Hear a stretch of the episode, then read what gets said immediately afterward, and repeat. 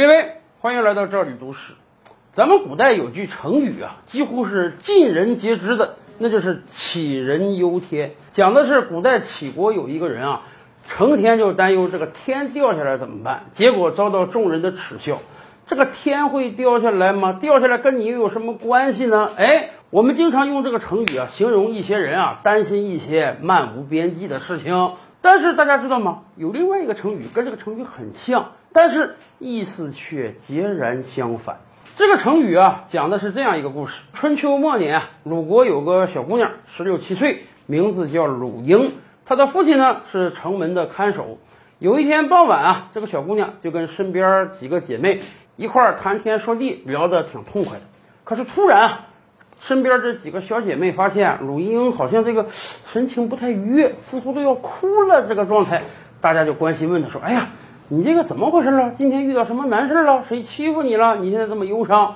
鲁英说：“哎呀，你们不知道，我今天听我父亲他们讨论啊，说这个咱们鲁国旁边有个魏国，魏国有一位王子啊，好大喜功，经常愿意出来打仗。我一听说这个事儿啊，我越想越忧愁，所以我现在担心的都要哭出来了。”鲁英把这个事儿一讲之后啊，他的这些小姐妹感觉到非常奇怪。说实话，你这就是杞人忧天啊！你就是个平民百姓之女，人家魏国王子品行如何，愿不愿意打仗，跟你有什么关系？你就是想做那个灰姑娘，你也可以先考虑鲁国王子。你想什么魏国王子？连人家面你都没见过，你就是听说他品行不好，你有什么可忧伤的呢？哎，这位鲁英还真不是一般人，他绝对不是我们想象的那种杞人忧天的人。鲁英就跟他的小姐妹们说啊，是这样，你们知道吗？两年之前，咱们隔壁有个宋国的将军啊，打了败仗，逃到我们鲁国来了。结果呢，他的马把我们家大量的庄稼给压坏了。那一整年啊，我家都没有收成。你看看，因为宋国的将军打了败仗，让我们家没有经济收入了。这是城门失火，殃及池鱼啊！这还不算完，去年。越国要打仗报复吴国，咱们鲁国的君主啊，觉得这是个机会，要巴结巴结越国。于是呢，从咱们鲁国选了很多美貌的女子啊，送给越王勾践。我姐姐由于长得挺漂亮，所以被选中了，从咱们鲁国离开家乡，送到了越国去。而我哥哥呢，由于想念我姐姐，哎，一个人跑到越国准备去探亲，结果。兵荒马乱之中，我哥哥死于非命。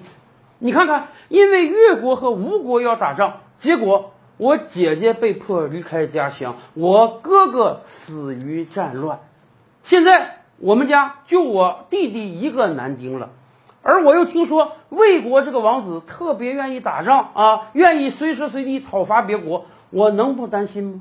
我担心他一旦跟咱们鲁国打起来，或者跟别国打起来，向鲁国借兵，到时候咱们鲁国就得征兵啊，我弟弟可能就得上前线，上前线有可能就要死去，那我就连最后一个亲人都不在身边了。所以，我听说魏国王子爱打仗，我能不忧伤吗？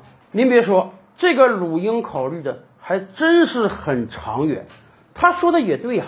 事物本身就是有普遍联系的，尤其是在兵荒马乱的战乱时期。古人就讲啊，宁为太平犬，莫做乱世人。